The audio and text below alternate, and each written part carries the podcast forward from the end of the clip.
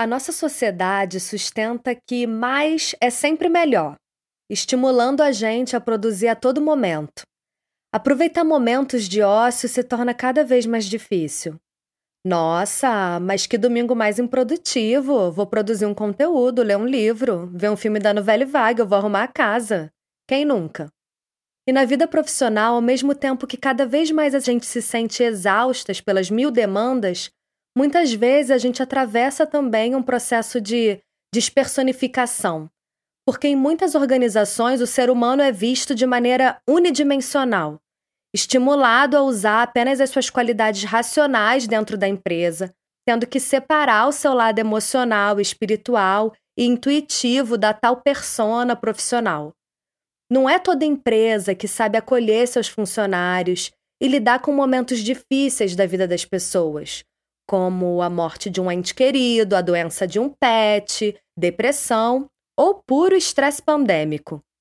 Com a pandemia, o esgotamento mental dos profissionais remotos é um assunto mais urgente do que nunca. O que é uma cultura de cuidado que valoriza a saúde emocional e bem-estar no momento onde a gente está remoto atravessando uma pandemia global que mexe com todas as estruturas? Hoje, eu converso com a Helene Hermès, Hermès, é muito chique, é em francês, gente. É a Lelis, fundadora do The Grid, é um estúdio de recursos humanos, parte do ecossistema da Flag. Ela trabalha com construção de comunidade, ela é People and Culture Creative, estuda bastante o futuro do trabalho também. Eu sou a Fernanda Sigilião e você está ouvindo Olhando para Dentro. Puxa o tapetinho, uma taça de vinho ou duas e cola com a gente.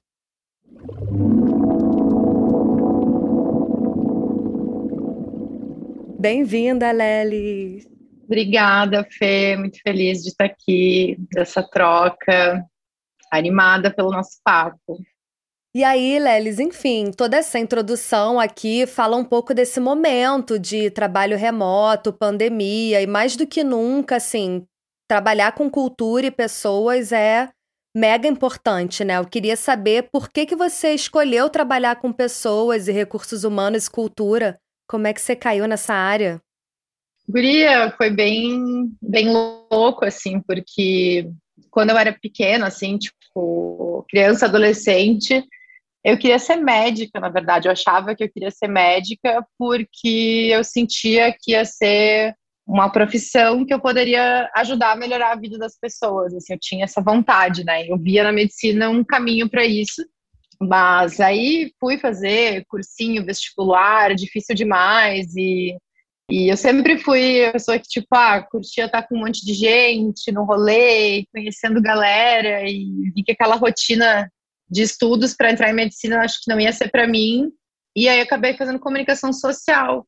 E ao longo da faculdade, também na minha carreira, eu trabalhei muito com marketing, mas sempre teve a coisa das pessoas. Eu tinha equipes grandes, eu recrutava muito, eu gostava de conectar gente. Então, quando eu vi, assim, um momento eu estava no RH, estava fazendo tudo que eu fazia era RH, assim.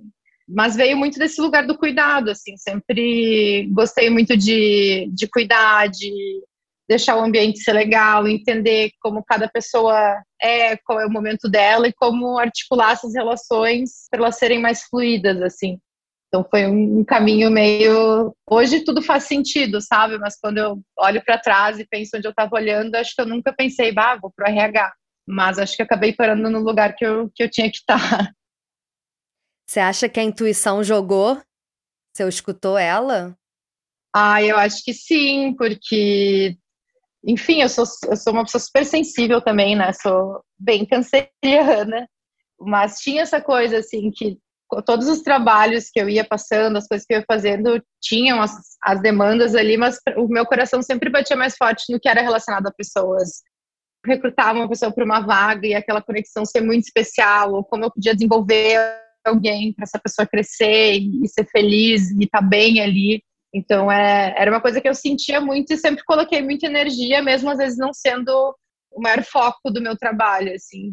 E seguindo esse sentimento, foi construindo um repertório, uma vivência para hoje poder estar tá ocupando mais esse lugar de cultura e de RH, assim. Total. Cara, e até onde eu sei, a Flag é um grupo que se estruturou para o trabalho remoto bem antes da pandemia, né? Como é que é isso? A gente, em 2016, fez um movimento para fazer esse processo de desmaterialização, assim, e na época já se, o que a gente conversava muito era sobre como criar esse sistema operacional para que as pessoas pudessem trabalhar de onde elas se sentiam melhor. É, isso podia ser de casa, isso podia ser de um café, podia ser do próprio escritório, mas como que a gente fazia essa transição, pensando não só no jeito de operar, mas na cultura também, né? Como que a gente começa a criar a cultura e as relações num, num ambiente virtual. Então, a gente teve bastante tempo para fazer esse processo, e acho que aí, quando entrou a pandemia também foi algo que a gente já tinha vivido bastante coisa e, e deu uma bagagem para preparar um pouco mais todo mundo ali para navegar nesse lugar, sabe? Nossa, é, porque as empresas, assim, pela minha percepção, tá muita empresa catando coquinho, assim, não tem a cultura adaptada, não tem os sistemas, não tem os processos, então todo mundo mais estressado ainda, porque além de ter que lidar com a pandemia, tem que lidar com um novo ambiente que está desestruturado, né? o que eu senti de conversando, vendo muitos amigos que têm outros lugares e, e outros negócios, acho que a maioria dos lugares não, não tinha se preparado ainda para essa pra uma cultura remota, né? Se tinha muito uma questão, ah, pode fazer um dia de home office, mas a, a cultura e os processos não foram pensados. E aí, quando veio a pandemia, foi muito uma coisa de transpor um modelo presencial para o remoto, né? E, e, um modelo que já tinha questões, né, sobre produtividade, sobre as relações, tudo mais, aí tu transpor isso para o remoto igual e não pensar em como que são os rituais para esse outro modelo, gera um atrito, né? Então, acho que aí, porque foi de início, okay, okay, isso é a primeira coisa que a gente vai fazer. Então, acho que nessa caminhada, já estamos mais de um ano e meio nessa jornada, eu acho que está todo mundo entendendo, tá, como que a gente cria essa cultura agora e rever os processos, rever os rituais, como a gente cria as relações com as pessoas para para fluir melhor, porque eu acho que é um o que eu sinto muito desse desse rolê pandêmico que a gente está vivendo, que é um eterno modo beta, sabe? Acho que a gente está explorando muito o jeito de fazer as coisas e os jeitos vão mudar mais rápido, porque são muitas variáveis. É o que está acontecendo no mundo, é como os negócios estão andando, é como as pessoas estão se sentindo. Então, acho que a gente tem que começar a testar e evoluindo, assim, é, as coisas não vão estar escritas em pedra, não vai ser só um jeito de fazer, vão ter vários e é a complexidade dessa cultura remota é muito como tu faz esses esses vários jeitos operarem em sintonia, sabe? Total. O que, que seria uma coisa assim que você acha que não funciona e que as empresas ainda estão aprendendo? E uma coisa que funciona muito bem, que precisava ser mais disseminado, divulgado para o trabalho remoto funcionar? Guria, uma coisa que eu, eu sinto muito, assim, é, acho que a, as maratonas de reuniões, né, principalmente remoto, eu não sei, acho que, eu fico pensando, será que a gente fazia tanta reunião presencial antes, assim, porque às vezes eu escuto pessoas falando, ah, hoje eu fiz 15 reuniões, eu fico pensando, meu, como que, como que tu faz 15 reuniões no dia, sabe? Como que se tem atenção e energia para 15 reuniões. Então, acho que esse lugar do, do jeito de trabalhar, assim, de repensar é, será que são 15 reuniões? Será que não é uma reunião e, e determinar mais o flow de trabalho para cada pessoa fazer ali do seu jeito e depois ter um outro encontro, tipo, acho que esse excesso de reuniões e, e o excesso de trabalho também, né? Acho que a gente não, não consegue mais produzir tanto. É, já se vinha de um, de um, ritmo de produção muito acelerado e agora, pelo menos eu digo por mim, assim, eu sei que eu não consigo produzir, eu sei o quanto eu consigo produzir num dia, eu estou trabalhando com isso, sei que vai ser menos e está tudo bem, então como que eu vou reajustando as relações ali, sabe? E uma coisa que eu sinto que tem dado certo, eu acho que é essas novas relações de trabalho, assim, eu tenho explorado muito trabalhar com pessoas mais por projeto, com uma, às vezes é uma carga horária menor, mas mais direcionada e com mais gente ao mesmo tempo. E, e, vi muitas pessoas também transicionando de saírem de trabalhos onde elas estavam fixas para operarem em um formato mais flexível e, e, vejo que esse lugar tem, tem sido interessante, assim, sabe? Por uma questão de tu conseguir gerir melhor o teu tempo, também tá mais focada numa ou duas coisas, que eu acho que a gente também vem desse lugar, né, muito do generalista, do multidisciplinário, quando vê que está fazendo tudo ao mesmo tempo. Então, esse lugar de focar, direcionar mais para o projeto, criar uma relação mais fluida, é, eu sinto que tem sido interessante com as pessoas que eu tenho trabalhado assim, ou amigos que já operam assim com outros negócios, têm conseguido navegar um pouco melhor. Assim que eu tenho trabalhado também uma, em rede, né? Eu sou consultora e trabalho em rede dependendo do projeto. Uma das vantagens que eu percebo é a autonomia para poder, tipo, entre um, entre um projeto e outro, ter uma semana que é mais tranquila, ou três dias que eu tiro de folga, sabe? Poder ter essa flexibilidade de me dar uns respiros. Que eu acho que quando você tá num, num sistema onde você não tem muita autonomia sobre o teu tempo, tipo, não tem como você pedir um socorro, né? Não tem como você falar, opa, tô mal.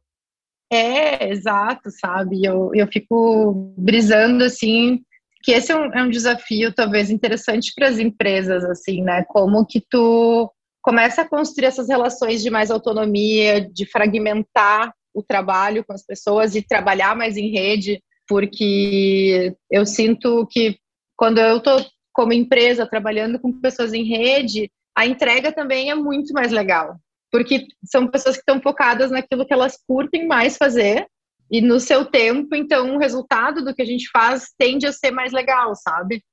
É, e eu acho que é sobre essa gestão do tempo, tipo, do ter, poder descansar mais, porque senão tu fica ali numa rodinha, rodando, trabalhando, trabalhando, trabalhando, e até onde a gente aguenta, né?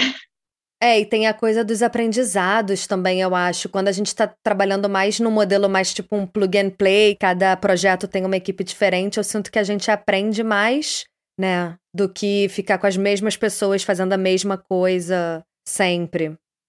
Não, total. Acho que até é para construção de repertório individual e coletiva, né? Porque quando a gente tem a oportunidade de colaborar com diferentes negócios e pessoas, todo mundo está se oxigenando.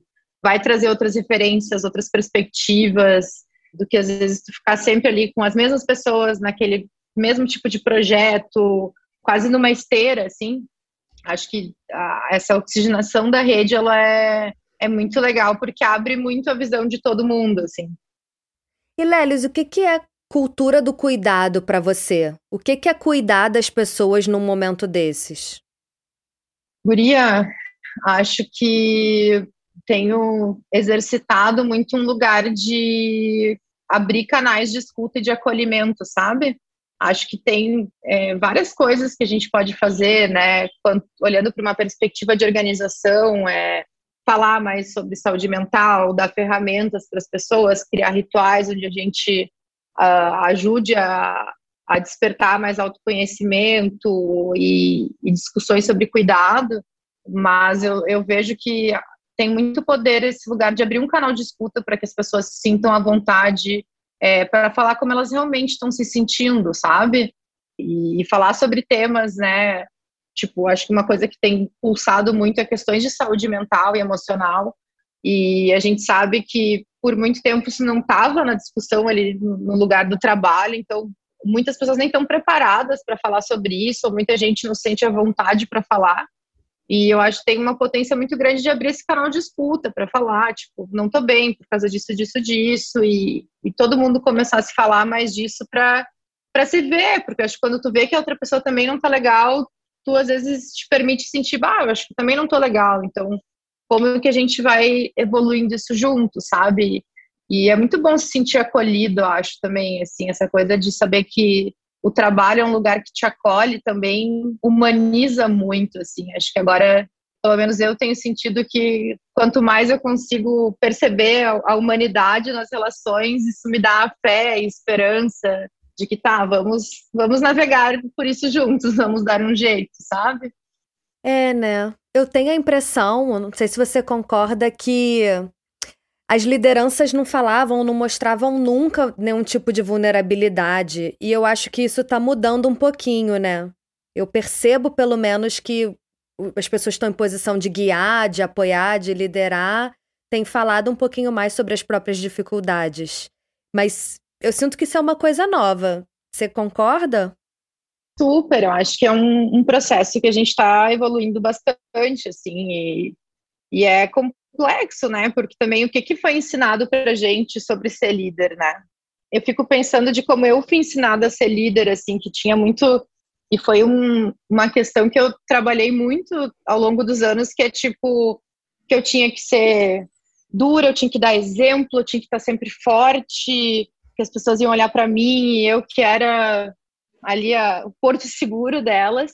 Mas eu sou uma pessoa que sente muito, tipo, eu sou uma pessoa que eu não vou estar bem todos os dias. E, e aí eu ficava pensando, tá, tô quase atuando aqui, né?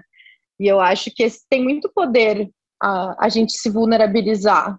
E é poderoso para todo mundo, né? para o líder, para as pessoas, porque tá todo mundo no mesmo barco, né? Eu acho que a gente tem que começar, porque até tira um peso dessa coisa de que não dá para a gente projetar tudo num lugar, só no líder ou só nas pessoas. É, é muito horizontal a troca, né? Então, a, acho que a vulnerabilização ela ajuda muito a começar a horizontalizar as relações. E aí se, se enxergar mais como pessoa, se ver no outro e entender, não, é isso. Hoje tu tá bem, eu tô mal, amanhã vamos estar tá assim, mas a gente vai se entendendo, né? Pois é, todo mundo ser humano, né? Eu, eu também tenho essa percepção de que a, a escola dos negócios, até pouco tempo atrás, tratava a gente como máquina. E que não é o caso. Mas é delicado essa questão da vulnerabilidade, né? Eu queria saber como é que você faz ou como é que você incentiva as pessoas a de repente levantarem a bandeirinha do a bandeirinha do socorro, tipo, ai, não tô bem. Como é que escreve um e-mail? Como é que avisa pro chefe? Tem alguma forma de de levantar a bandeirinha do tá ruim para mim?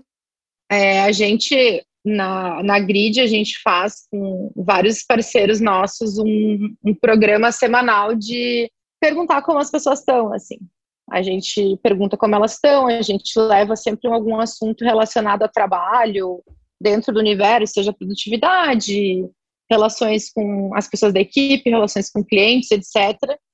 E sempre deixa um, um espaço para a galera falar como que se tem alguma coisa que eles querem falar, assim. E, e, a gente tem uma relação muito próxima com as pessoas, assim, de abrir o canal, tipo, ah, quer conversar, vamos trocar ideia. E é um canal anônimo também, então é, já abre ali para elas falarem sobre um pouco mais, tipo, se tá sentindo, não está se sentindo bem, se aconteceu alguma coisa, de dividirem isso. E fazer muitas uh, rodadas de conversa, assim, sabe? Acho que é, tem um lugar de juntar as pessoas, sejam as lideranças ou as equipes de trabalho, e de começar a falar mais sobre isso, assim. Eu acho que até uma coisa que eu fiquei trocando ideia com os amigos esse tempo, tipo, quanto se perdeu na, na pandemia a coisa de tu entra numa reunião, a gente nem fala mais de amenidades muito, é tipo, já chega e começa a falar do projeto, não sei o quê, e bah, sei lá, vamos perguntar como é que a gente tá e vamos falar, e tá tudo bem falar que não está bem, sabe? É, começar a criar rituais onde a gente fale mais da gente junto com o trabalho, não pode ser só sobre o trabalho, né? Total. Cara, fazer o famoso check-in, né? Tipo, todo mundo chega e fala como é que tá chegando pra reunião, ajuda até a estipular a expectativa, né? Alinhar a expectativa de o que, que vai acontecer naquela reunião. Se você chega. Já aconteceu de eu chegar em. Quantas vezes? De eu chegar numa reunião assim, eu tenho uma agenda de 50 tópicos, e aí no check-in tá todo mundo estressado, ansioso, com a cabeça em outra coisa. Mano, você não vai cobrir 50 tópicos, você vai ficar você vai ficar frustrado. Total, mano, não vai. E, eu acho que tem uma coisa que eu, eu senti depois que eu, eu, comecei a exercitar muito isso nas reuniões é, com a minha equipe, da gente falar um pouco mais, às vezes até vira uma mini sessão de terapia, e tá tudo bem. Mas depois a gente ter esse momento de se conectar e, se enxergar onde cada pessoa tá, as coisas que a gente precisa resolver de trabalho vai muito rápido também, sabe? Porque tu também já tá num lugar ali, bah, tu te conectou com aquelas pessoas, assim. E até teve uma coisa que tu falou no início que eu, eu fiquei pensando que é isso, a gente perde um pouco a essência de quem a gente é só o trabalho, não pode ser só sobre o trabalho. Mesmo que aquela é uma relação está voltada para um projeto, alguma coisa, tipo, a gente tem que estar tá falando de como a gente está, ou de alguma coisa que a gente fez que tem muito a ver com a nossa essência, porque senão a gente se perde. E aí chega no final do dia, a gente acha que a gente é só aquele trabalho e fica nisso, sabe? Nossa, é. é eu acho que o fato da gente, do, de muitos ambientes de trabalho não abrirem espaço né, para os nossos outros lados, emocional, espiritual, intuitivo e tal, deixa de aproveitar até a nossa capacidade criativa. Não, não estruturei muito bem essa frase, mas é meio que o fato de você só ir com um pedacinho seu reduz muito o que você pode dar para aquele projeto, empresa, para o grupo com o qual você trabalha, né? É louco. Muito, e é muito louco, assim, porque a gente é muita coisa, muitas camadas complexas de vários sentimentos e visões e gostos e e eu acho que é também a questão de como articular isso, né? Porque é mais complexo. Quanto mais a gente expõe, mais coisas vão estar tá transitando ali, e isso gera, enfim, atrito, gera outras conversas, e o, o quanto a gente se preparou para isso, para estar tá por completo no trabalho, para não ser só o trabalho, vinha muito do lugar ali. Eu lembro até quando eu comecei a trabalhar que eu, a minha mãe dizia, tu vai vestida assim pro trabalho, sei lá, eu tava na faculdade, eu, tipo, muito informal. Eu digo, ah, mas eu me visto assim, por que, que eu vou mudar o jeito que eu me visto, sabe? Mas tinha essa coisa de que tu não podia ser 100% tu ali, mas a potência real tá em tu ser tudo que tu é ali, é isso que vai gerar inovação, é isso que vai transformar, sabe? A gente começa a se relacionar de outro jeito também, de entender mais o outro, outras perspectivas. É, muito isso. Cara, eu queria falar com você também do luto. É meio terapia essa nossa conversa aqui, eu vou abrir minha história um pouco. Tava assim, falo ou não falo, falo ou não falo, foda-se, vou falar. Mas eu passei, eu trabalhei muitos anos em agência de publicidade e, cara, eu passei por dois lutos muito fortes, né? Perdi duas pessoas muito próximas de mim quando eu tava trabalhando em agência.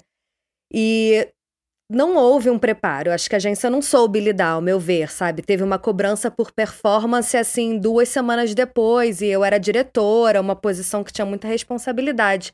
E isso me marcou muito, sabe? Eu fiquei para sempre, até hoje, pensando assim: eu, cara, como é a melhor forma de uma agência ou uma empresa acolher alguém que está passando pelo luto, que perdeu alguém próximo, porque eu continuo amando o que eu faço, mas Fato que durante umas semanas ali eu fiquei mal e depois, meses seguintes, tinha dia que eu tava na merda. Mas, sabe, a produtividade não é a mesma. Eu fiquei pensando como uma empresa pode acolher quem tá passando por uma treta dessa. No meu caso, foi o luto da minha mãe e do meu pai, mas, poxa, imagina uma pessoa com depressão, divórcio, qualquer outra treta dessa que acontece. Como que a empresa acolhe isso? Acho que tem um, um trabalho de preparar é, aquele lugar, as lideranças, para acolherem e, e, entender o que, que, a, o que, que a pessoa passou e como que a gente vai acolher ela e adaptar o sistema para essa pessoa ter o respiro, ter o tempo que ela precisa, sabe? Porque é insano tu pedir produtividade de uma pessoa que acabou de passar por um processo de luto, né? Tipo, é, é desumano, na verdade, assim, é, não tem como. É, eu acho que isso também é uma quebra maior do sistema, que, de novo, sobre a, a, o lugar de produtividade que a gente está se cobrando. Nós não somos máquinas, nós somos pessoas.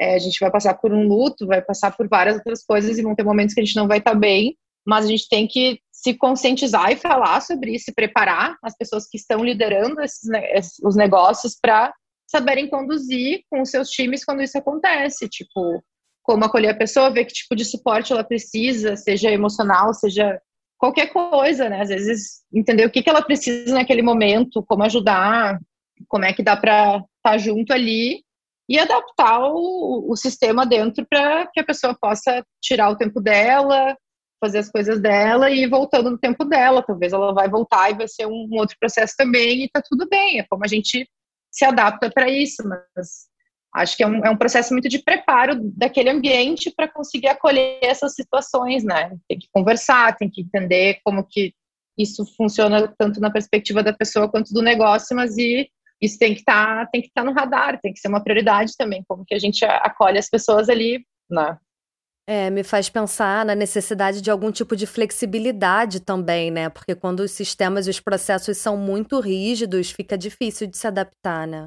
Muito, é isso. É tipo, ah, se vai se criar uma licença, vai se criar um outro formato de quando a pessoa se sentir, é, posso que quer voltar, talvez ser uma outra, uma outra carga horária ou uma outra presença ali, sabe? Tipo, é, tem que se ter muito mais flexibilidade e, e realmente acolher e, e preparar as pessoas para isso, né? Porque para saberem quando acontecer, a gente saber como lidar do melhor jeito. Assim, e, e cada pessoa que está passando por um processo desse, tem gente que consegue pedir ajuda, tem gente que não consegue, que às vezes vai fingir que está tudo bem e está ali, mas, putz, precisava de um tempo. Então, sabe, acho que entender, flexibilizar esses sistemas, até entender qual é a rede de, de suporte que tu tem que ter ali para lidar com essas situações do melhor jeito, né?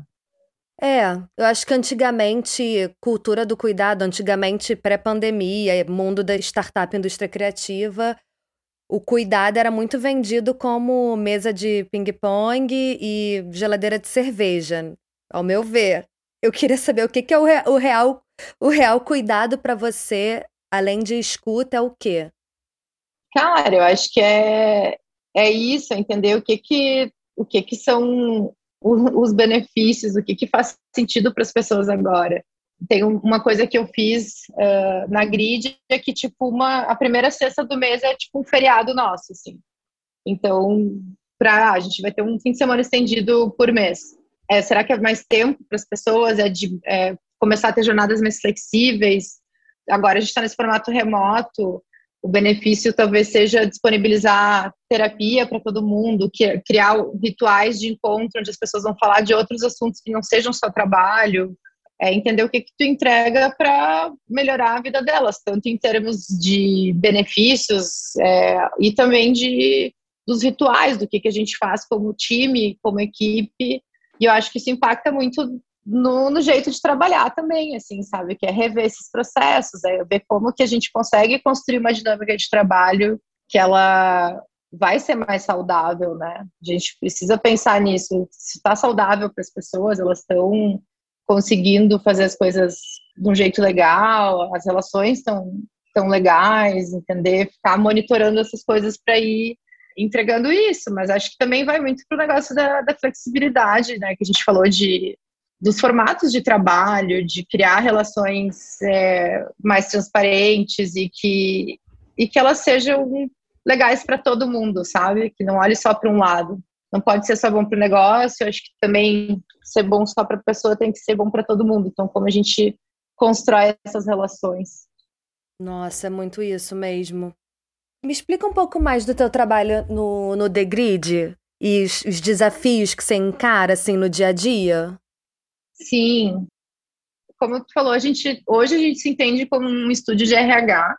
É, a gente nasceu muito do lugar do recrutamento, porque é uma coisa que eu sempre fiz, assim, e, e aí sempre com um olhar também de diversidade, inclusão, de como usar o recrutamento como uma ferramenta para trazer outras vivências para os lugares de trabalho.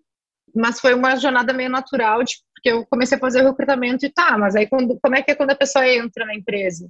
Como é que é a gestão dos benefícios do pagamento dela, como é que é o desenvolvimento dela. Então, comecei a olhar para toda essa jornada das pessoas e pensar em como criar uma experiência mais legal, em como entregar mais valor para as pessoas, em como estar tá também entendendo e analisando dados ali para levar para os negócios, para eles olharem também junto com os números do negócio as pessoas e isso caminhar mais junto e fazer desenhos que que fossem evoluindo assim para outros lugares. Então, como por ter nascido também dentro da Flag, a gente nasceu como área de RH lá e depois virou uma empresa independente, e aí também começou a trabalhar com clientes de fora do ecossistema. É, a gente vem explorando muito esses lugares que estão conectados à, à transformação cultural, a como a gente se prepara mais para esse presente barra futuro do trabalho, é, como a gente desenvolve programas de treinamento, também pensar em recrutamento de um outro jeito. Tenho pensado muito nessa, estou muito nessa coisa da rede. Então, ah, será que a gente não começa a construir mais comunidades de pessoas para estarem conectadas com aquele negócio explorar esse lugar mais para o projeto. É, e como acessar mais comunidades também, como que a gente vai saindo das nossas bolhas o tempo inteiro, então como que a gente vai fazendo essas conexões para ir trazendo cada vez mais pessoas para essa, essas comunidades. Ó, oh, isso é interessante.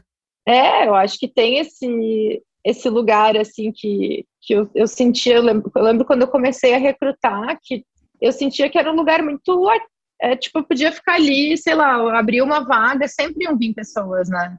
Vinha, não precisava fazer muito esforço, mas aí quando eu vi que tá, talvez não chegou nesse lugar aqui, uh, como é que eu chego ali? Aí vai chegando, aí tu vai vendo que tu acessa outras pessoas, que tem outro repertório, então eu gosto muito dessa coisa de achando e também dando oportunidades para as pessoas que vão trazer uma visão diferente, que talvez não necessariamente tenha aquela toda coisa técnica que pede por uma vaga, mas que elas têm a vivência, têm um olhar e, e têm a vontade de fazer, que elas vão trazer uma outra perspectiva e talvez resolver aquele problema de um jeito diferente e melhor, sabe?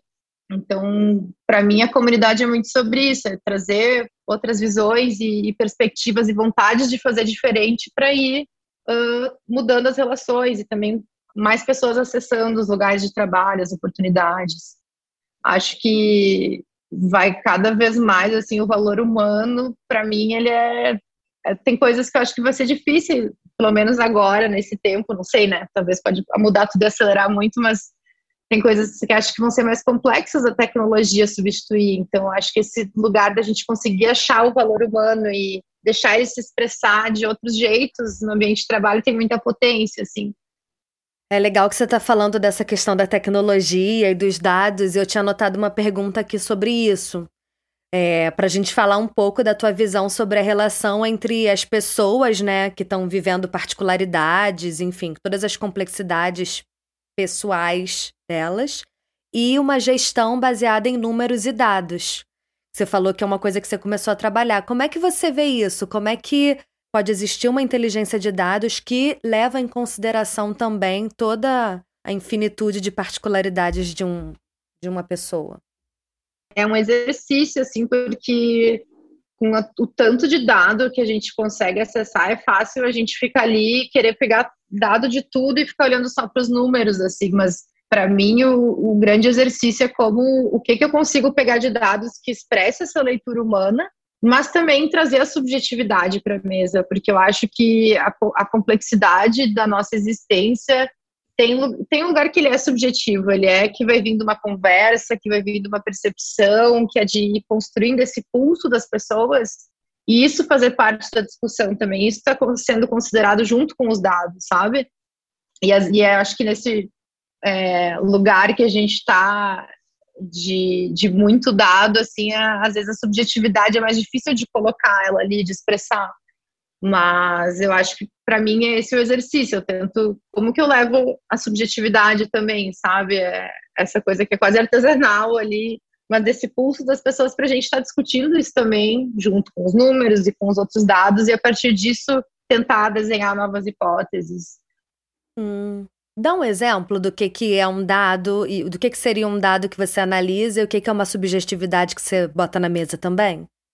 Por exemplo, tipo, a gente pode pegar, é, sei lá, analisar dados de turnover, que é a saída das pessoas de um negócio, né? E aí cruzar isso com dados de pesquisas de NPS, de como elas estão se sentindo, é, mas também usar as conversas, a gente tem conversas frequentes com, com as pessoas, tipo, e saber, tipo, ah, o que que são os sentimentos que elas estão trazendo, quais são os temas que estão vindo. Porque isso às vezes eu não consigo, posso até fazer, rodar uma pesquisa, mas em conversa às vezes a gente vê que, ah, tem uma pessoa que está passando por uma questão específica de assédio e como que a gente trabalha isso. Isso é importante a gente endereçar, mas isso vai vir às vezes numa conversa que eu vou ter one-on-one, -on -one, que a pessoa me contou e que eu vou ter que trazer uma leitura disso para cruzar com os dados, sabe?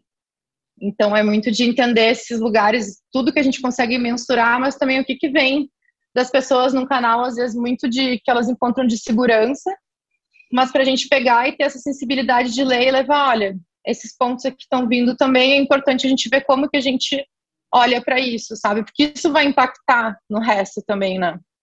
Não sei se ficou claro. Ficou, ficou. É, tem que fazer um cruzamento entre as duas coisas, né? É, eu acho que tem isso. A gente tem que olhar para os dados e eu acho que eles nos ajudam demais, assim, para entender onde que está o negócio, mas ir cruzando com essas perspectivas que, que vão vir muito da conversa desse canal que as pessoas sentem segura para compartilhar, assim, sabe? E, e, que aí traz temas maiores que a gente vai entendendo como que endereça para isso andar junto com a evolução do negócio. Faz sentido. É, e tão importante. É, eu sinto que a gente ainda está muito ainda na, na idade da pedra, quando no geral, né? Eu não tô falando só da indústria criativa e tal.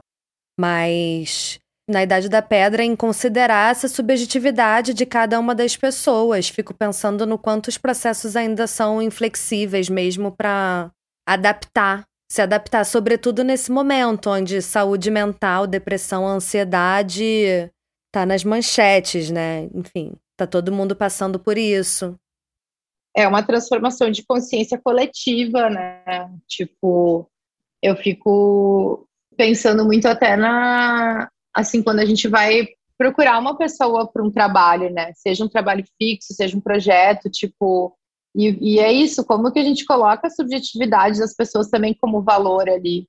Porque é óbvio que a gente olha ah, o que, que essa pessoa já fez, que tipo de projeto ela já trabalhou, empresa e tal, tem todo esse lugar mais técnico, mas existe uma subjetividade, sei lá, da vivência da pessoa. Se é uma pessoa, às vezes, que, tipo, ah, tu conversou, tem gente que tu conversa e na hora tu já bate, tipo, meu, eu queria muito ser amiga dessa pessoa, queria trabalhar, isso tem valor também, né? Total. Essas coisas. E como que a gente começa a, a, a trazer a import, tanta importância para isso quanto a parte técnica, a parte de repertório mais específico de, de negócio e tal, assim. Porque eu acho que a gente vai transformando as relações também.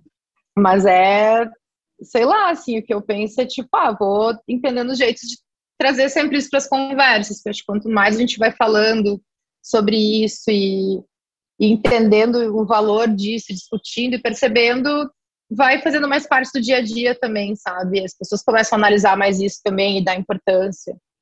É, da mesma forma que, da mesma forma que os projetos independentes e coisas que a gente faz fora do que é chamado vida profissional conta, né, para um match com uma vaga ou com um projeto, algumas das experiências que a gente vive, da onde a gente vem, o que que a gente passou, é, soma muito pro, pro que a gente pode trazer para mesa, né? De um projeto, ou a forma que a gente vai resolver um desafio. Demais, é, e é isso, eu acho que a gente às vezes não, não coloca o tempo para entender isso, para conhecer isso das pessoas, né? Tipo, dessas outras coisas que vão somar, às vezes quando tu vai conhecendo alguém, tu vê que essa pessoa passou por uma experiência parecida com a tua e aquilo vai criar uma conexão muito diferente entre vocês que vai mudar o jeito que vocês trabalham. Total, que é, pode acelerar uma relação de confiança que de repente remotamente ia demorar semanas para se fazer. Pronto, já cria um laço ali. Total. É muito louco assim, porque isso é outra coisa que eu penso muito assim quando eu comecei a trabalhar e aí, a primeira vez que eu virei líder, é, aí os meus pares e a galera que já estava mais tempo na empresa falava muito, ai, não dá para ser muito amiga da galera, só que, meu, não, é, para mim é muito difícil, assim, é, eu gosto de ser amiga das pessoas, principalmente quem eu trabalho, sabe? E hoje eu vejo como, óbvio que não vai ser todo mundo que vai ser teu melhor amigo, mas são todas pessoas que eu curto muito trocar, que eu aprendo muito, assim, e que eu me conecto às vezes num nível muito íntimo e que isso impacta muito na relação que a gente constrói, que a gente sente que eu posso contar muito com aquelas pessoas, elas contam muito comigo a gente tem um outro jeito de resolver os problemas, é sempre mais leve, porque tu tá junto mesmo, sabe? Então, acho que tem um valor muito grande aí.